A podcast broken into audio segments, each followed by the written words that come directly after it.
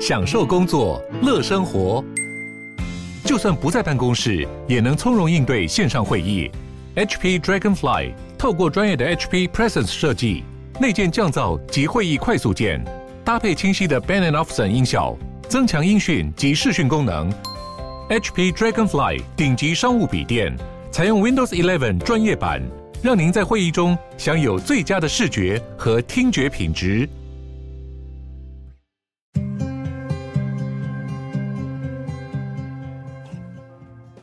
欢迎光临鲨语，带你关注那些有流量却没声量的趣资讯，用十分钟的零碎时间，一起跟上这个永远跟不上的世界。你最喜欢使用频率最高的社群软体是哪一个呢？是 Facebook、Instagram、Twitter、Snapchat 还是抖音呢？在现在这个讲求视觉化影片、声光效果图片这种趋势之下，主打图片的 Instagram 和 Snapchat，主打影片的抖音就是这样子崛起的。当中呢，相对特别的就是 Twitter，虽然至今仍然是以简短的文字为主，但是仍然受到非常广大的族群喜爱。看着 Twitter 的热度不减，又因为 Twitter 经历了一连串 Elon Musk 收购风波，直到近期 Twitter 都还是频发状况，无法发推、无法连线的灾情四起。这就让 Facebook 母公司 Meta 觉得这是有机可乘。Meta 打算开发一个全新独立的社群平台，就是类似于 Twitter 这样子以文字为主的一种发文模式。在 Twitter 现在不稳的经营状况之下，再出现一个竞争者来势汹汹，对 Twitter 来说肯定又是个挑战。也有可能是在 Meta 旗下的 Facebook 和 Instagram 都已经变得过于商业化。Meta 发言人表示，他们相信给予创作者和公众人物另一个独立的平台，让他们可以自由的发更新啊、正即时的这种现况文字，而且也并不是像 Facebook、Instagram 都会是排定好、精心制作、修好图的内容，也能在这个平台上让发文者与粉丝的互动感觉上更加亲近。发言人的叙述基本上就与 Twitter 的定位差不多。针对性的竞争意味浓厚。不过，Meta 这次的计划如果只是学习 Twitter 的话，那也太无聊了。这个平台呢，主要是会在采用去中心化的模式，也就是说，会有不同的伺服器或是不同的社群，各自都可以有各自的规则和各自的环境文化。这个概念大家应该也不太陌生，就跟 Reddit 还有 DC 为人所爱的这种优点是类似的。对熟悉的使用者来说，这没有什么，但这是 Meta 第一次有这样的尝试。这个做法也允许了第三方做一些额外的功能加进去，不会只能仰赖官方，让使用者自行开发，也通常都能够更切合实际的需求。这个去中心化的类 Twitter 平台呢，Meta 把它称为代号 P 九二计划，目前还在很初期的阶段，是由 Instagram 的总监负责这一个新的平台。也许大家可以稍微期待一下，最后会是什么样子。Twitter 状况不断，虽然看似啊，对于 Meta 是一个大好的机会，但也不是只有他们看上了这块饼。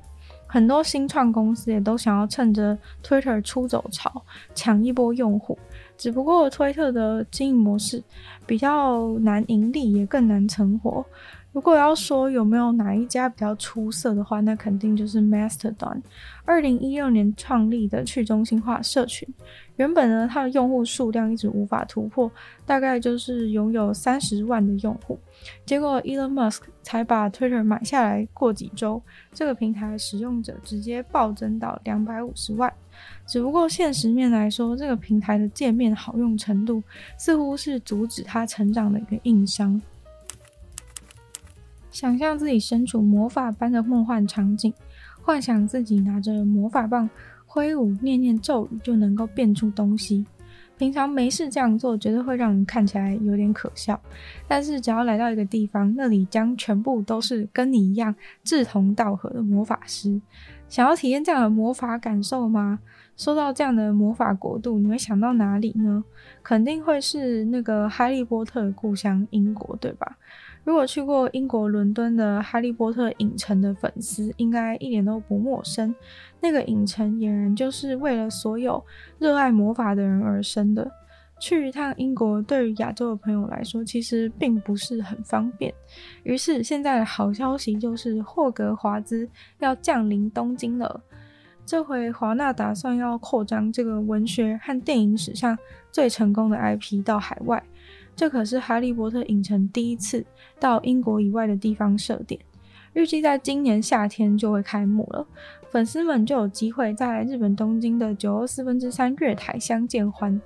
也许很多人对于为什么华纳选择日本并不意外，日本除了在制造梦幻氛围上全世界无人能比以外，日本同时也是除了美国和英国在全世界当中哈利波特粉丝最多的地方。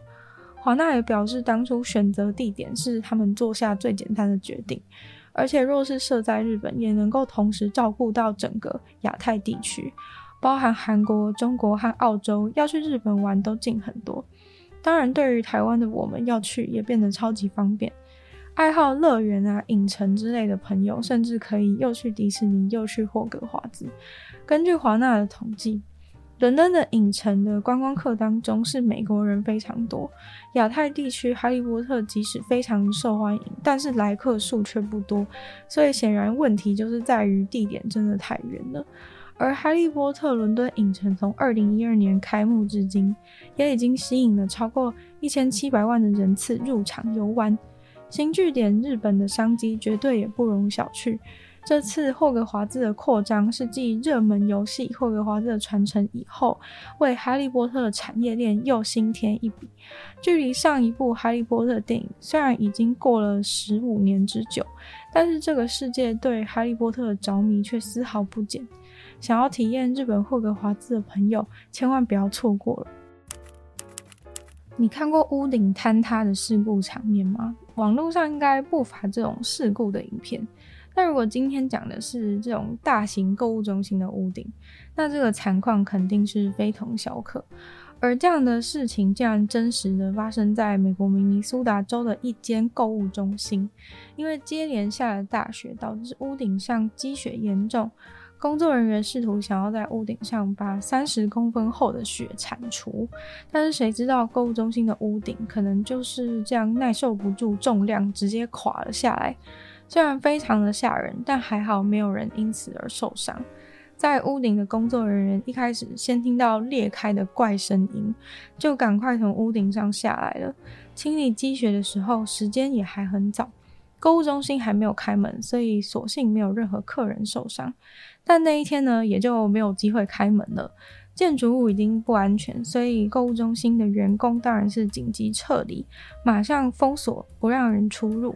虽然没有办法百分之百确定，真的是因为这个雪厚达三十公分，重量太重，屋顶才会垮下来的。但是就在积雪太重以后就垮下来，所以大家才如此猜测。那积雪就是这么夸张，真的是正常的吗？这个冬天的确不寻常，在相同区域的国际机场，这个冬季就累计降雪厚度两百九十公分，比平均的厚度整整多出了一百公分。发生屋顶坍塌的当下是什么样的光景？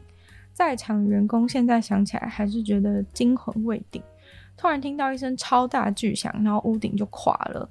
从购物中心一楼看上去，就是直接可以看到非常广阔的天空。一时之间，他们还有点难以相信，因为雪实在太多。刚刚塌下来的时候，雪甚至从地面堆到屋顶那么高，超级荒谬。马里奥的粉丝应该都对那身经典的打扮很熟悉吧？这次配合即将上映的电影《超级马里奥兄弟》电影版，联名出了一款跟马里奥一模一样的皮鞋，而且用料精致，看起来品质比游戏画面中更高级、更耐用。有人会想要买，或者甚至是想要把它穿出门吗？毕竟马里奥的鞋子可是又圆又扁平。在真人身上应该看起来会超级奇怪，但就算有人真的想要尝试，很可惜的也没有这样的机会。虽然他们联名出了这款马里奥的鞋子，而那间公司呢也真正是做靴子的品牌，但是由于它完全仿照马里奥的比例制造出这双鞋，导致一般人的脚应该是没有办法很正常的穿上这个鞋子走路。如果不是脚痛呢，应该就是会直接摔倒。所以虽然超认真的做了一双鞋子，却不打算量产。世界上唯一的这一双超级高贵的马里欧同款鞋，将会摆在美国纽约的旗舰店里面，只看不卖。今天的鲨语就到这边结束了，再次感谢今日赞助的会员：Ian 大龄男子 James、AUN 毛毛。黑牡丹条 ZZ，就希望其他有意愿去支持鲨鱼创作的朋友，可以在下方找到 Patreon 链接，里面有不同的会员等级，还有不同的福利给大家参考。那如果大家喜欢这个节目的话呢，记得把它多多分享出去，有更多人知道。或者 Apple Podcast 帮我留星星，写下评论，对这个节目成长很有帮助。那如果喜欢我的话呢，也可以去收听另外两个 Podcast，其中一个是女友的纯粹不理性批判，里面有时间更长的主题性内容；另外一个的话是听说动物，当然就跟大家分享。动物的知识，那就希望 Sherry 可以继续在每周二、四、六跟大家相见。那我们就下次见喽，拜拜。